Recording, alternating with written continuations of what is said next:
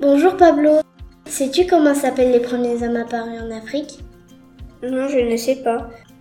Ce sont les Australopithèques. Et sais-tu quand ils sont apparus? Ils sont apparus environ il y a 7 millions d'années. On a retrouvé le premier squelette d'un être humain en Afrique. Et ce que tu connais son nom? Il s'appelle Toumaï et a été découvert en 2001 au Tchad. Merci de nous avoir écoutés. À bientôt.